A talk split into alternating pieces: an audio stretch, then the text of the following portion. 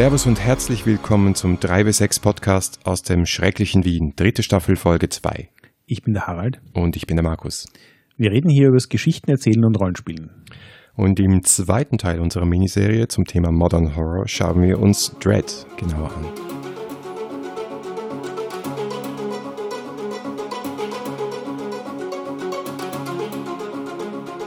Und wir meinen jetzt nicht die allgemeine Emotion, sondern das Rollenspielsystem, das wer ins Deutsche übersetzt hat? Ja, ich. Großer Disclaimer. Der Daniel von System Matters, sowohl dem Podcast als auch dem Verlag, hat mich vor einigen Monaten gefragt, ob ich vielleicht was für ihn übersetze. Und ich so, äh, ich habe so wenig Zeit. Und dann hat er gesagt, Dread. Und ich so, okay, ich mach's. Ich liebe dieses Spiel sehr, deswegen habe ich es gemacht. Die Übersetzung ist fertig. Es ist gerade im Layout. Hoffentlich kommt das Ganze raus zur Spiel in Essen 2017. Und dann gibt es das Spiel auf Deutsch und darauf freue ich mich sehr. Das heißt, ich bin sicher nicht unabhängig, wenn wir jetzt dieses Spiel besprechen, aber ich meine, wir sind, ja, ich weiß nicht, unsere Folgen, ich empfinde sie nicht so sehr als Rezensionen, als eher so ein Einstieg ins Spiel und ein Gefühl dafür zu kriegen, wofür es gut ist, wie es funktioniert. Und ich glaube, das kann ich genauso gut machen, auch wenn ich es übersetzt habe. Kamingespräch ist der Fachbegriff, oder? Kamingespräch, das klingt so irgendwie nach ähm, alten weißen Männern in Anzügen, die Pfeife rauchen und Whisky trinken und den jungen Leuten sagen, wie es eigentlich läuft. Gut, dass es kein Videocast ist, sonst würden die Leute jetzt wissen, dass das stimmt. ähm, ja, der Whisky fehlt. Moment. Und, und der Kamin. Ja, oh, oh, schnell, schnell. Du bist doch eher der Gin Tonic Fan mit Gin Tonic oder nicht, lass uns über Dread sprechen. Dread ist schon ein älteres Spiel, zumindest auf Englisch. Es ist äh, 2005 rausgekommen. Ich bin einer der Glücklichen, der noch eine Print-Variante hat, hier auch bei unserem Friendly Local Game Store bei Mary gekauft. Ähm, als PDF gibt es aber immer noch und wie gesagt, demnächst dann auf Deutsch. Ist, ist ein bisschen ein, äh, für ein Storygame eigentlich ein, ein, eh, ein ordentliches Buch, so 170 Seiten. Die Regeln finden aber so auf 10, 20 Seiten statt, maximal. Hat sich beim Lesen anders angefühlt. Wird es die deutsche Version dann eigentlich gedruckt geben? Ja, die deutsche Version gibt es, ich glaube, mal ausschließlich gedruckt, ja. Na bitte, das ist eine Gelegenheit für alle, die das Buch auch noch im Regal stehen haben wollen. Ja, genau. Wird auch hoffentlich was Besonderes sein. Das denken wir uns gerade noch aus. Was ist denn jetzt die deutsche Übersetzung von Dread? Der Titel bleibt gleich. Wir haben uns dazu entschieden, relativ schnell. Aber ansonsten waren noch ein paar durchaus interessante Übersetzungsentscheidungen drin, zum Beispiel, äh, wie man mit dem Thema Gender umgehen und so, weil der Autor Abidiah Ravachol sich doch bemüht hat, das gender neutral zu formulieren, was ich auch sehr gut finde und wir haben eine eigene Variante davon gefunden. Was untypisch ist für den deutschen Rollenspielmarkt, also mal schauen, wie die Reaktionen dann drauf sind. Also dann gleich mal die Gretchenfrage, ist Dread ein Rollenspiel? Ja, für mich ist Dread definitiv ein Rollenspiel mit klaren Storygame-Elementen. Aber es gibt so ein paar Elemente, die auch ganz klar aus dem klassischen Rollenspiel rauskommen, wie zum Beispiel es gibt einen Spielleiter, es gibt eine vorbereitete Geschichte, ein Szenario, also gar nicht so leicht ist, das vorzubereiten, wo auch ein großer Teil des Buchs darum geht, wie man sowas selber schreiben kann. Und es gibt Charaktere, wobei das ist dann schon sehr eigen wie mit Charakteren umgegangen wird. Und es gibt Würfel, oder? Es gibt sicher Würfel. Äh, ja, fast. Das ist das, wofür Dread berühmt ist, nämlich Dread ist dieses Spiel mit dem Jenga-Turm. Kurz gesagt, statt zu würfeln, zieht man einen Stein aus dem Jenga-Turm raus. Damit sind wir jetzt, glaube ich, auch schon bei der essentiellen Kernmechanik ja. angekommen. Ja, ich glaube, das sollten wir zuallererst besprechen. Wie gesagt, dafür ist Dread berühmt. Es ist so, es steht ein Jenga-Turm, von, von dem schon einige Steine gezogen worden sind, in der Mitte des Spieltischs oder abseits vom Spieltisch. Und dieser Jenga-Turm ist gleichzeitig die Konfliktlösungsmechanik und auch eine Metapher. Eine Metapher für die Spannung, unter der alle, die am Tisch sitzen, äh, stehen. Und der Turm wird äh, logischerweise, so wie es beim Jenga-Spiel ist, im Laufe des Abends immer wackeliger und wird irgendwann umfallen. Und die Person, die den Turm zum Umfallen bringt, deren Charakter wird aus dem Spiel genommen. Normalerweise heißt das, stirbt, rennt weg, wird wahnsinnig, verschwindet. Ich fand es übrigens sehr sympathisch, dass Sie das Beispiel auch gebracht haben, wird von seiner todkranken Schwester angerufen und muss an ihr Sterbebett eilen. Ja, Genau, das ist die Light-Variante. Ja, wie fu funktioniert, erklären wir ganz kurz, weil dann haben wir das Spiel von der Mechanik her wirklich praktisch fertig erklärt und ich glaube, da gibt es auch online einen, einen, Teaser, den du dir runterladen kannst für gratis, wo das erklärt wird und du kannst theoretisch das Spiel dann spielen. Immer dann, wenn dein Charakter etwas tun will, was er nicht automatisch kann, weil es entweder schwierig ist oder dann auf deinem Charakterbogen nirgendwo steht, irgendwas steht, was erklären würde, dass dein Charakter das kann. Also wenn auf deinem Charakterbogen steht, du bist ein Polizist, kannst du schießen. Musst nicht ziehen dafür. Außer du wirst was ganz Kleines ganz weit weg treffen, was es wieder schwierig macht.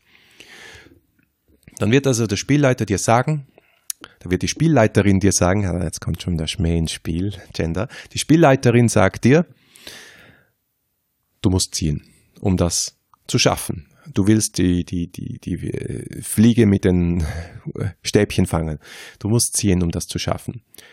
Dann hast du zwei Optionen. Entweder du ziehst, nimmst alle Konsequenzen in Kauf, möglichen Konsequenzen, oder du lehnst diesen Zug ab. Das ist etwas, was sehr gern vergessen wird im Spiel, aber dies, es gibt diese Option, den Zug abzulehnen und dann gelingt deinem Charakter das einfach nicht, was du machen wolltest. Und dann wird das dementsprechend ausgespielt und die Geschichte geht weiter. Wobei ich finde, es ist hier wichtig zu erwähnen, dass es gelingt deinem Charakter nicht explizit nicht erlaubt, dass er dabei stirbt. Ganz richtig. Die einzige Option für deinen Charakter zu sterben ist, dass der Turm umfällt.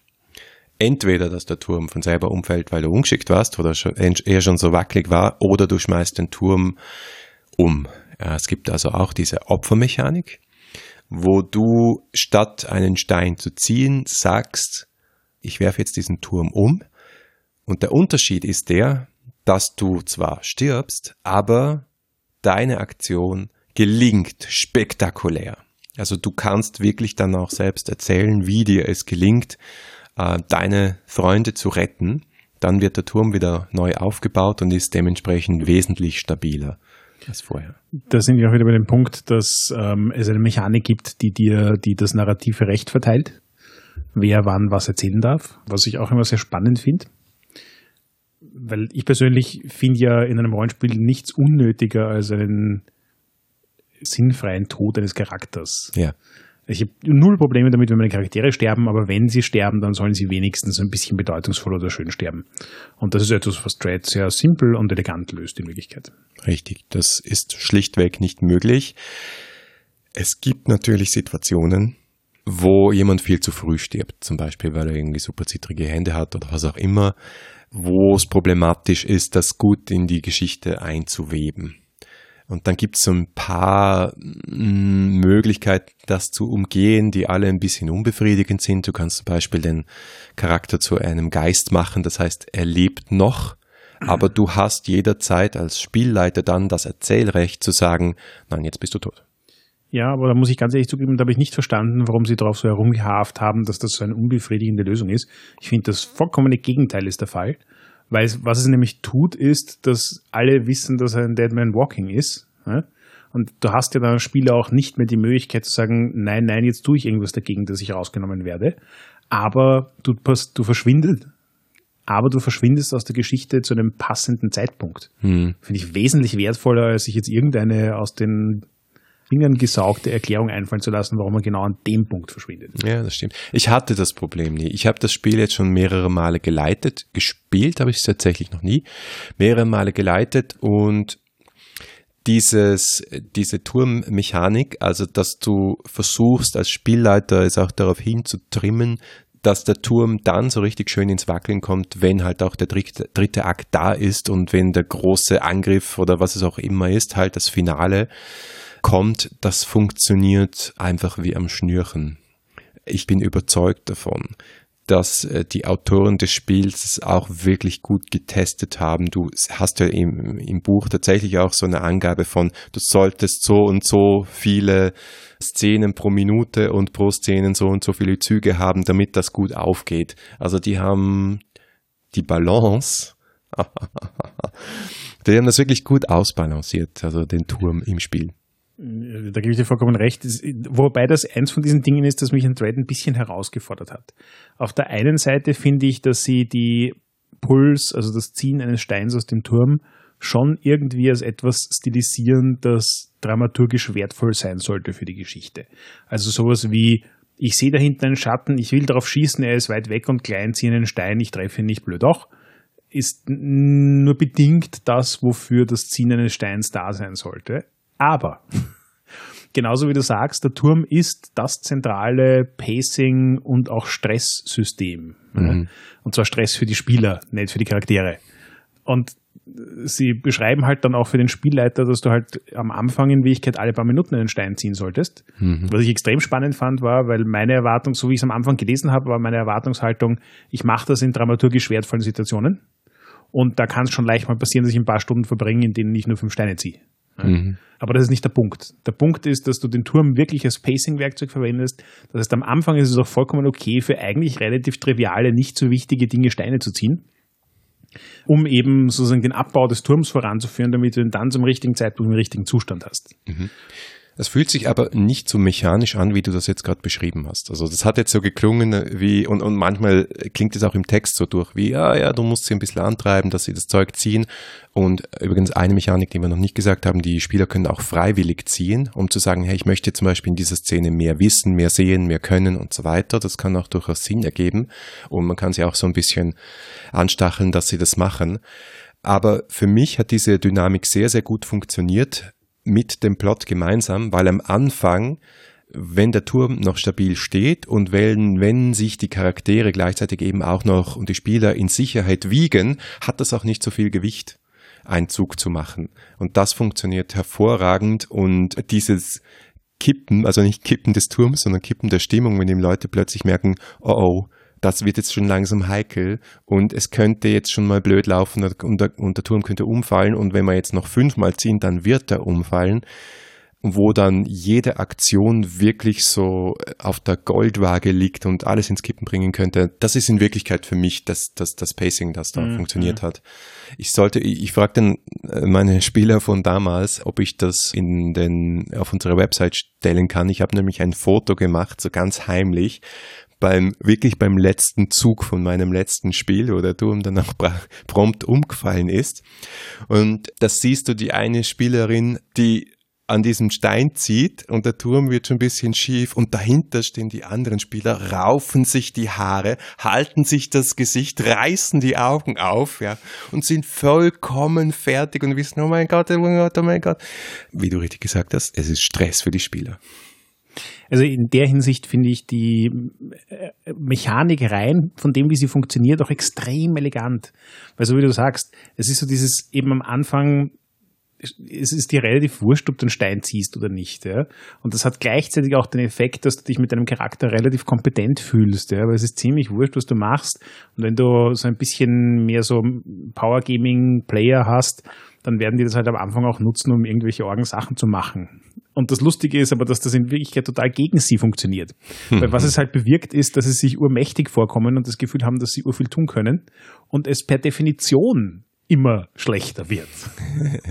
genau. Und dann hast du halt so diese mittlere Phase, wo die meiste Zeit Sachen schief laufen und dieses Schieflaufen wird dann, und das finde ich wirklich perfide, auch noch in die Verantwortung des Spielers gelegt. Das heißt, der Spieler hat absolut niemanden außer sich selbst, den er blamen kann, weil er jetzt etwas versemmelt hat, weil er die Entscheidung getroffen hat zu sagen, da ziehe ich nicht. Ich ja. nehme das kleinere Übel. Ich will jetzt nicht sterben. Ja, ganz genau. Ähm, und ja, irgendwann bist du dann halt an dem Punkt, wo einfach jede Entscheidung eine Leben- oder Todentscheidung ist. Und also dieses, diesen, diesen graduellen Übergang hinzukriegen mit einer einzigen Mechanik, an der du nichts umbauen musst über den ganzen Verlauf des Spiels, fand ich schon wirklich elegantes Game Design. Mhm. Na, die Idee ist wirklich genial und ich wundere mich, dass es nicht öfter gehackt worden ist, die Mechanik. Also ich kenne einen Hack aus dem Netz, der Dread Inception ist. Äh, der nennt sich Lucid und da ist der Turm der Traum. Also das heißt, wenn der Turm zusammenbricht, bricht der Traum äh, auch zusammen. Und das habe ich extrem schlüssig gefunden, werde ich auch irgendwann mal auch ausprobieren. Sollte ich mich daran erinnern, werde ich einen Link in unsere Show Notes setzen oder sonst erinnert ihr mich dran. Das erinnert mich übrigens daran, ähm, ich wollte dich fragen, ob du Erfahrungen damit hast, Dread quasi mit etwas längerem als einem One-Shot zu spielen. Weil ich mich nämlich gefragt habe, ob der Turm nicht auch wunderbar als also quasi als, als uh, Subcurrency verwendet werden kann. Das heißt, der Turm steht für etwas. Der Turm steht dafür, dass der Traum zusammenbricht. Der mhm. Turm steht dafür, dass der Einbruch irgendwo erfolgreich ist. Der Turm steht dafür, die Bombe entschärfen zu können, was auch immer. Ja? Und das heißt, dass eine Session sich sozusagen auf ein Spielziel fokussiert und es geht jetzt gar nicht darum, dass sozusagen die Charaktere zwangsläufig sterben, wenn der Turm zusammenbricht, sondern einfach nur, dass dieses spezifische Ziel nicht erfüllt wird. Und daraus entwickelt sich dann eine längerfristige Geschichte. Ja, okay, also so quasi als Minigame innerhalb einer Kampagne. Könnte sicher spannend sein. Nur die Frage ist dann, was machst du, wenn, wenn du jetzt sagst, ein Einbruch zum Beispiel, ja, oder eine Bombe entschärfen? Wann hast du dann die Bombe entschärft, ja? Das sagte der Turm nicht. Ja, du müsstest dann irgendwie irgend noch einen Kniff finden, wo du sagst, das ist jetzt der Zug, auf den es darauf ankommt. Für 15 erfolgreich gezogene Puls, also erfolgreich gezogene Steine. Ja, hm. Müsste man probieren. Ich, ich sehe es noch nicht so ganz. Also ich habe noch nie eine Dread-Kampagne gespielt, auch wenn im Buch äh, angedeutet wird, dass das durchaus möglich ist. Also die Charaktere, die überleben, dass du die mitnimmst ins nächste Abenteuer und dass die halt sich notieren, was sie erlebt haben oder der Spielleiter auch noch Fragen stellt, um den Fragebogen zu ergänzen, sodass du noch ein Stück weit kompetenter wirst. Für mich ist es ein Halloween-Spiel, ein Con-Spiel, etwas, was du auspackst, um einen speziellen Abend zu erleben und dann ist es auch wieder gut. Weil Kampagnen sind für mich ein bisschen ein Auf und Ab. Ich erwarte nicht und ich glaube, ich will auch nicht, dass jeder Abend eine Kampagne so diesen extremen Spannungsbogen hat und wir immer extrem gefordert sind und am, am Schluss jedes Abends gibt es einen Showdown. Das wäre dann auch zu repetitiv das bringt mich zur zweiten Frage. Hast du schon jemals probiert, ähm, das Konzept von Dread in ein äh, größeres Game einzubauen? Weil da fand ich das Inception-Beispiel eigentlich auch ein grandioses. Also ich könnte mir gut vorstellen, Inception als ein relativ klassisches Rollenspiel anzulegen. Und ähm, die Traumsequenzen sind dann eben die, wo du mit dem Turm spielst. Das ist insofern cool, als der Traum ja immer endet. Und du kannst vorher aber dein, deine Aufgabe erledigt haben, ja. Also das, das würde mir echt gut gefallen. Ich bin nicht so der, der Gadget-Fan, deswegen ist es eigentlich verwunderlich, dass mir Dread gefällt. Ich, ich spiele gern Rollenspiele ohne, ohne viele Gadgets und würde jetzt auch nicht zum Beispiel, äh, was auch eine witzige Idee ist und andere machen, äh, ein, ein Puzzle hervornehmen, irgendein Puzzlespiel hervornehmen, um äh, Spieler Rätsel lösen zu lassen äh, ist halt so diese alte Kom Spielerkompetenz versus Charakterkompetenz-Geschichte, die da hineinspielt. Ja, aber da sehe ich das hier insofern ganz anders, weil der Turm und seine Verwendung, wie er in Dread beschrieben wird, ja einen ganz spezifischen Wert und Vibe ins Spiel hineinbringt. Mhm. Also wenn es, natürlich, es macht keinen Sinn, das zu verwenden, wenn es nicht darum geht, dieses Stresslevel an die Spieler zu übertragen. Aber wenn du das hinbringen willst, ähm, dann ist es meiner Meinung nach eigentlich auch in einem größeren Game gecoucht eine sehr elegante mhm. Mechanik. Ja, ich, ich, ich gebe dir insofern recht. Ähm, ich glaube, selbst wenn du niemals eine Runde Dread spielst, solltest du dieses Buch lesen. Entweder, um eben diese Mechanik zu sehen, um wie sie funktioniert und wie du sie vielleicht irgendwo einbauen kannst, äh, um mal eine super spannende Sequenz zu haben, und oder um wirklich viel über das Horrorgenre und Spannung zu lernen. Da möchte ich übrigens anmerken, das gleiche gilt auch für das zweite Spiel, das wir uns anschauen werden, äh, nämlich Ten Candles. Das habe ich tatsächlich ja. auch schon mal versucht, als äh, Minigame in eine existierende Kampagne einzubauen. Hat grandios funktioniert. Also das war die Session, in der die Spieler so gestresst waren wie noch nie. super, super. Ja, müssen wir dann in der nächsten Folge darüber sprechen. Aber gehen wir nochmal zurück zum Spiel, weil wir haben den zweiten großen ähm, Leuchtturm in diesem Buch noch gar nicht erwähnt und das sind die Charakterbögen.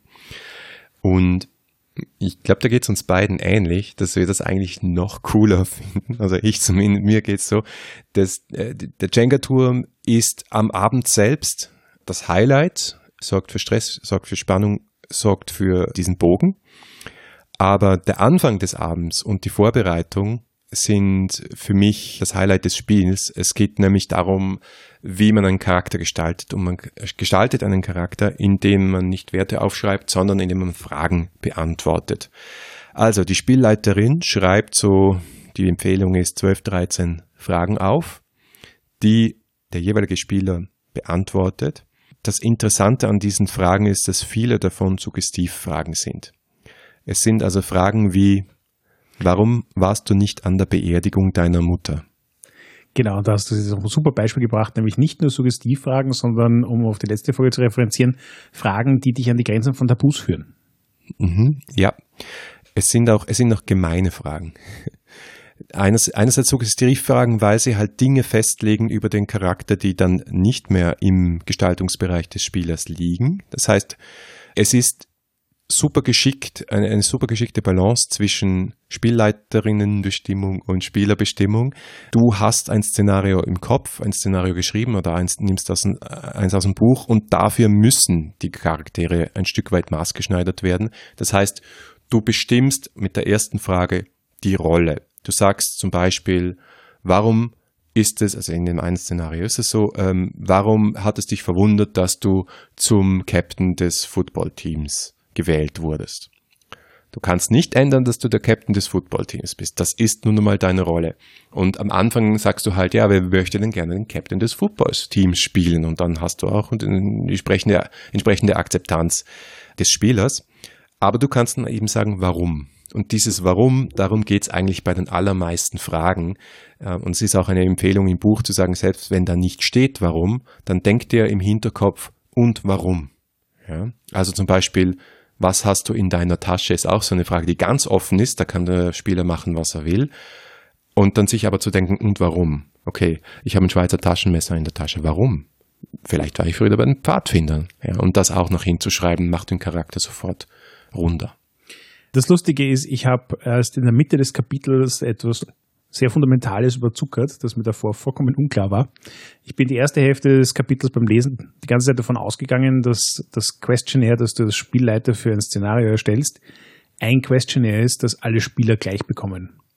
Echt? Und dann irgendwo in der Mitte, wo man dachte, Moment mal, das funktioniert doch gar nicht. Und dann ist mir erst wirklich der Knopf aufgegangen, wie unglaublich elegant es ist, weil der Grund, warum ich das gedacht habe, ist, weil die Beispiele, die ich mir durchgelesen habe, die mir aufgefallen und im Gedächtnis geblieben sind, waren meistens welche, die eher generisch sich mit dem Setting und deiner Verwurzelung mit dem spezifischen Szenario beschäftigt haben. Mhm. Also ich finde ja, die Charaktererschaffung von Dread alleine würde ich jedem Autor ans Herz legen, der sich Charaktere für seine Geschichten ausdenken mhm. will. Es ist grandios, was da rauskommt dabei, weil du kannst hergehen und diese Dutzend Fragen zusammenstellen, die mal grob sozusagen beleuchten, was der Charakter sein soll. Dann drückst du das 30 Leuten in die Hand, schaust dir die spannendsten Antworten an und hast einen unglaublich interessanten Charakter zusammengestöpselt. Mhm. Es gibt ja im Buch auch finde ich, sehr gute Empfehlungen. Also nicht nur, dass es äh, vorgefertigte Fragebögen für die vorgefertigten Szenarien gibt, was dir sehr, sehr viel Arbeit erspart, sondern es gibt auch ähm, ein Schema, dem du folgen kannst, wenn du möchtest. Wie zum Beispiel eben die erste Frage sollte quasi die Rolle, den, das Konzept, den High, das High Concept des äh, Charakters bestimmen. Aber dann solltest du auch fragen nach, zum Beispiel, was ist die Verbindung zu den anderen Charakteren? Wie passt du in diese Gruppe? Wie passt du nicht in diese Gruppe? Hast du eine Familie zum Beispiel? Ähm, um wen scherst du dich? Und ganz wichtig, Hoffnung. Haben wir viel darüber gesprochen. Was gibt dir Hoffnung? Aber auch, was macht dir Angst? Es gibt diesen alten Satz, der Charakterbogen ist der Wunschzettel an den Spielleiter und in keinem Spiel ist das wahrer als in Dread. Aber gleichzeitig geht es auch in die andere Richtung. Das finde ich so unendlich sexy. Es ist auch ein Wunschzettel vom Spielleiter an den Spieler. Ja, ja. Ganz genau. Also sehr, sehr explizit, nicht? Ja. Was ich auch wirklich schön fand, war, dass sie als Gestaltungs-Layout-Element im Buch eine Fußzeile haben, die über alle Seiten hinweg geht und einfach eine durchgehende Reihe von Fragen ist, die genau für das Questionnaire verwendbar sind. Genau, also die Idee ist, du kannst dann so mit dem Daumen durch das Buch fahren, irgendwo drauf tippen und dann hast du eine Zufallsinspiration, was vielleicht funktioniert, vielleicht nicht funktioniert, aber wenn du, wenn du es wirklich eilig hast, kannst du auch so einen Charakterfragebogen zusammenstellen. Das ist übrigens die Form von äh, Gadget, die ich total geil finde. Ja, okay, ich werde es dem Layouter weiter sagen. Das ist, das ist nett gemacht. Ich finde überhaupt, das Buch ist auch schön gestaltet, mal die Illustrationen sind ein bisschen seltsam, aber ich mag das, das einfache, cleane, saubere Layout ohne viel Ränder und Hintergründe und so und der blutige Handabdruck um das Buch, weiße Buch herum, das hat einfach was für sich. Cover ist super, das Layout drin hat mich in den Wahnsinn getrieben. Es ist so dermaßen unordentlich und unsauber. Ähm, aber vielleicht ist es auch der Punkt, es soll einfach so ein bisschen an den Boundaries kratzen.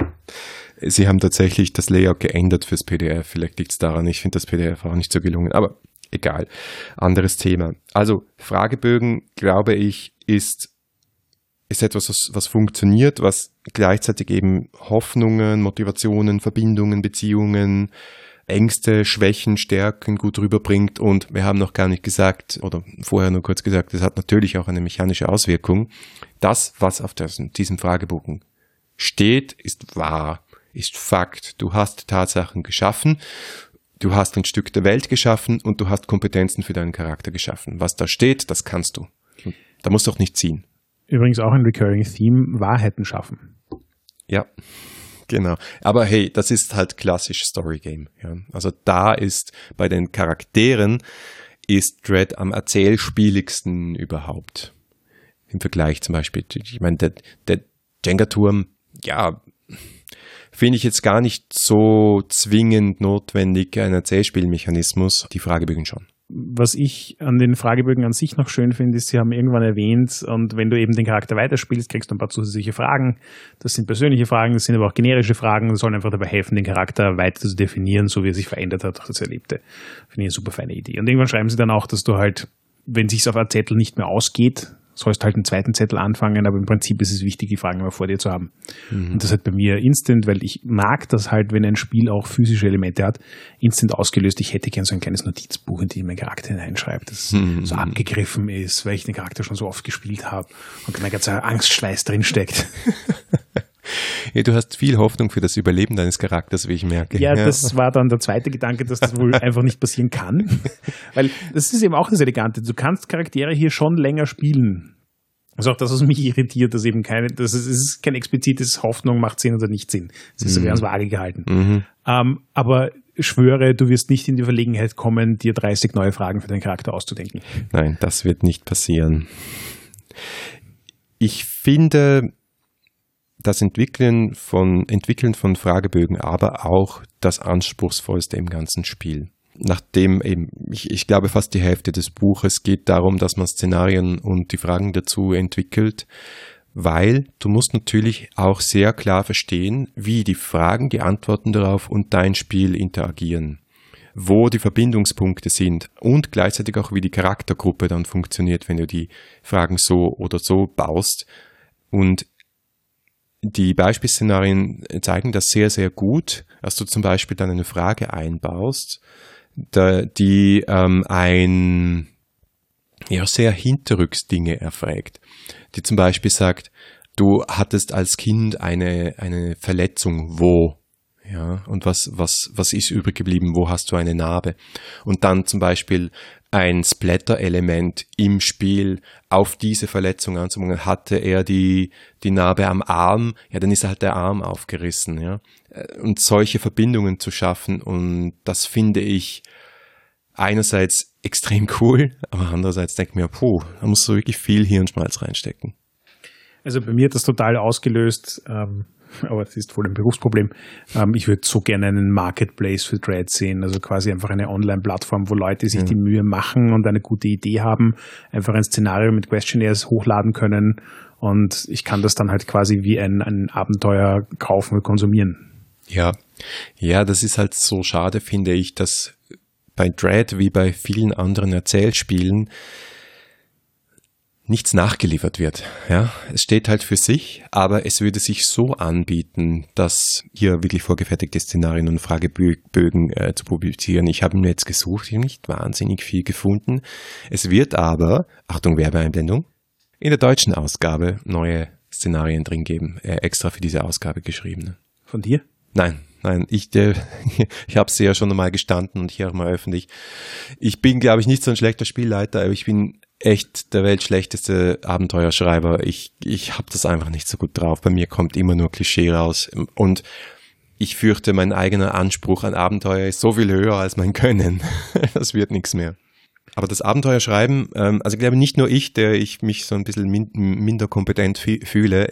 Wie siehst du es? Also ich hatte das Gefühl, da wird zwar sehr, sehr viel erklärt, wie man so ein Dread-Szenario aufbaut, aber dadurch, dass du so einen expliziten Spannungsbogen hast, an den du dich halten solltest, dass du diese drei Akte hast, dass du Szenen hast und trotzdem auch viel Möglichkeit für die Spieler, Dinge zu verändern, stand ich so ein bisschen an der Wand. Habe mir gedacht, gut, ich blätter jetzt danach hinten zu den vorgefertigten Szenarien, weil da fühle ich mich wohl. Ich glaube, das kann ich leiten. Aber ich weiß nicht, ob ich das schreiben könnte. Also ich glaube eigentlich, um ehrlich zu sein, dass das Schreiben eines Dread-Abenteuers gar nicht so super schwierig ist. Es ist relativ viel Arbeit, weil du dir eben du musst einmal das Szenario überlegen, dann musst du dir überlegen, was für Charaktere in deinem Szenario haben willst, dann musst du diese Charaktere mit dem Questionnaire umschreiben. Das heißt, es erfordert ein relativ hohes Level an, an Denken. Also ich glaube zum Beispiel, dass Buchautoren total gut darin wären, äh, Dread-Szenarien zu schreiben. Aber es, es erfordert halt ein gewisses Skillset, um damit locker umgehen zu können. Aber ich glaube gleichzeitig auch, dass ein gutes Dread-Szenario unglaublich schwierig zu schreiben ist. Mhm. Weil es nämlich Playtesting erfordert. Und zwar nicht einmal, sondern wahrscheinlich 30 oder 40 Mal. Weil du wirklich quasi die Charaktere feintunen musst und die Fragen feintunen musst, so dass das Ganze flüssig rennt. Weil ich glaube, dass du da wirklich viel vergurken kannst, wenn du die falschen Fragen stellst und die falschen Charaktere in das Setting hineinsetzen willst, dann kann das auch fürchterlich schief laufen und einfach nicht viel Spaß machen. Mhm. Und da ist der Qualitätsunterschied, kann das sehr eklatant sein und liegt halt einzig und allein darin, was für einen Text du dorthin schreibst. Und da wirst du dann halt quasi, wenn du fünf Rollen vordefiniert hast, wirst du jede dieser fünf Rollen 20 Mal mit verschiedenen Spielern testen müssen, damit du verstehst, was die Essenz ist und was am besten funktioniert. Mhm. Und das ist was, wo ich mir denke, wer sind die Spielleiter, die ein einzelnes Szenario 40 Mal spielen, bis sie herausgefunden haben, wie es gut ist? Und ja. wer sind die armen Spieler, die es 40 Mal schlecht spielen müssen? Ja, 40 ist hart, aber ja, ich glaube, ich glaube, ich bin, ich bin total bei dir. Es ist mir auch bei jedes Mal so gegangen, wenn ich das geleitet habe, also zwei, drei Mal waren es, dass es, ähm, dass ich viel gelernt habe über die Struktur des Szenarios nach dem Spielen und mir gedacht habe, na, nächstes Mal würde ich das anders angehen, ohne die, sogar ohne die Fragen zu verändern, weil du bist nämlich auch echt in diesem Zwiespalt drin zwischen Railroading, um die Spannung voranzutreiben und wir brauchen diese Szenen, damit das Ding funktioniert und die Spieler machen zu lassen, logischerweise, weil sie spielen ja, sie, sie haben die Freiheit bei den Antworten, sie haben also ihre Charaktere zu gestalten und sie haben die Freiheit, was sie tun und das muss auch Konsequenzen haben. Und das ist eine sehr schwierige Balance, die übrigens auch, äh, was ich dem Buch sehr hoch anrechne, immer komplexer wird im Lauf dieser drei Szenarien. Also um es kurz zu umschreiben, wir haben drei Szenarien da drin. Das eine ist eher so ein klassisches Monster of the Week Ding. Das zweite ist ein bisschen Alien-inflected. Und das dritte ist ein Slasher-Horror-Ding. Ich glaube, das darf man sagen, ohne zu spoilen.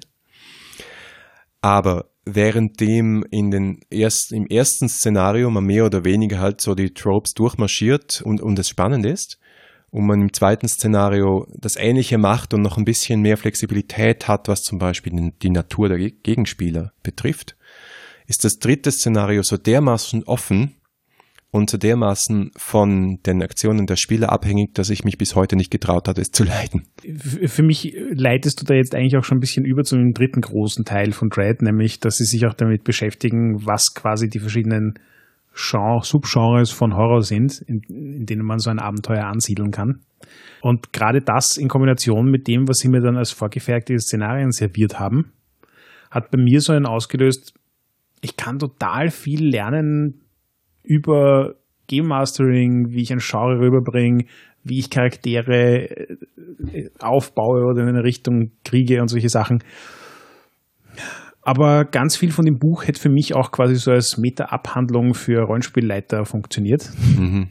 Und wenn ich den Teil raus extrahiere, vermutlich ist es genauso, was du gemeint hast mit diesem Free-to, also Free-to-Download PDF, wo halt nur die Basisregeln drinstehen. Mhm. Ähm, der Teil ist von den 170 Seiten vermutlich nur 30 Seiten lang.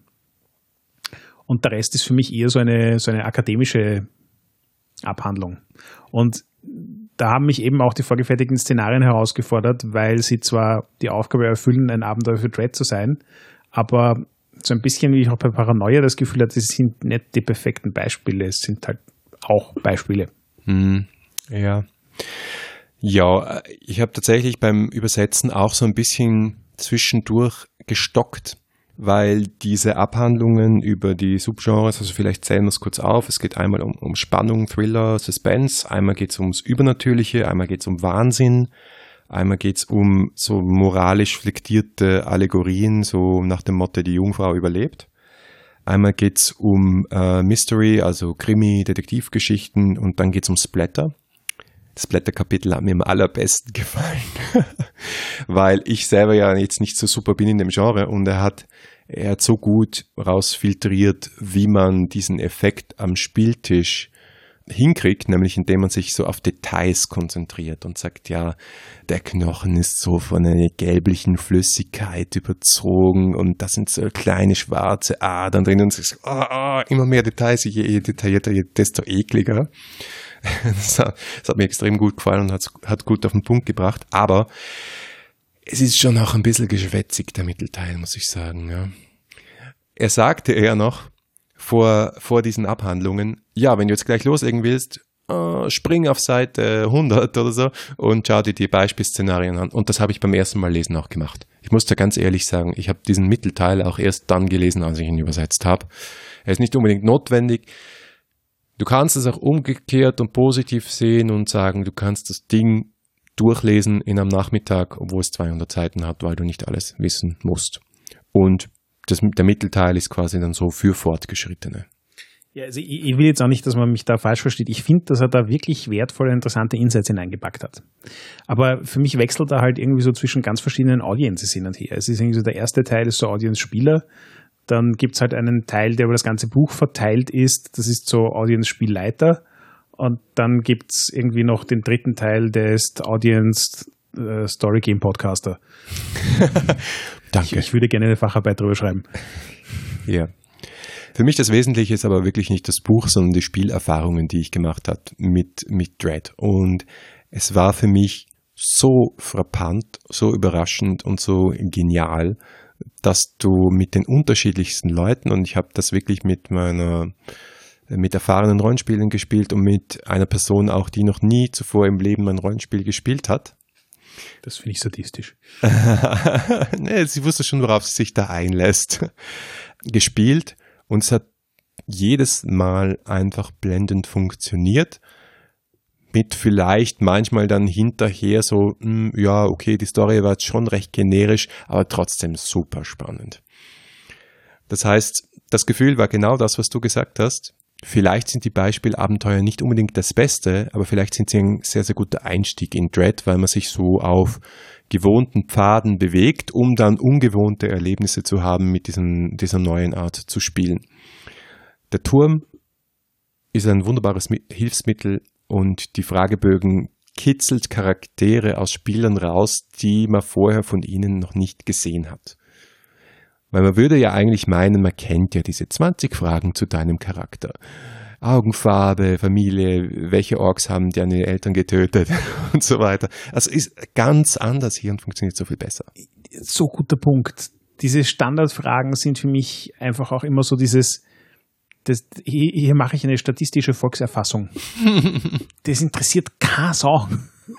Ja. Das ist jetzt ein bisschen überspitzt, aber ähm, ja. das, was mich an einem Charakter interessiert und das, was ihn spannend macht, sind alle anderen Dinge. Und ja. da äh, ist Dread wirklich gut darin, dich anzuleiten, dir Beispiele zu liefern und dir zu erklären, wie du diese Fragen so gestalten musst, dass die typischen 20 Fragen rauskommen, die aber ein gutes Ergebnis liefern. Also für mich zusammengefasst, ich habe Dread noch nicht gespielt. Ich habe meinen Respekt vor ähm, Horror-Settings. Vor allem Dread löst bei mir viel Skepsis und Respekt aus. Aber ich glaube, ich würde es gerne mal ausprobieren, weil ich nämlich glaube, dass sowohl das Spielerlebnis als auch, so wie du sagst, einfach das Potenzial, schräge Erfahrungen zu machen, ziemlich groß ist bei Dread. Ja, das kann ich also ziemlich garantieren.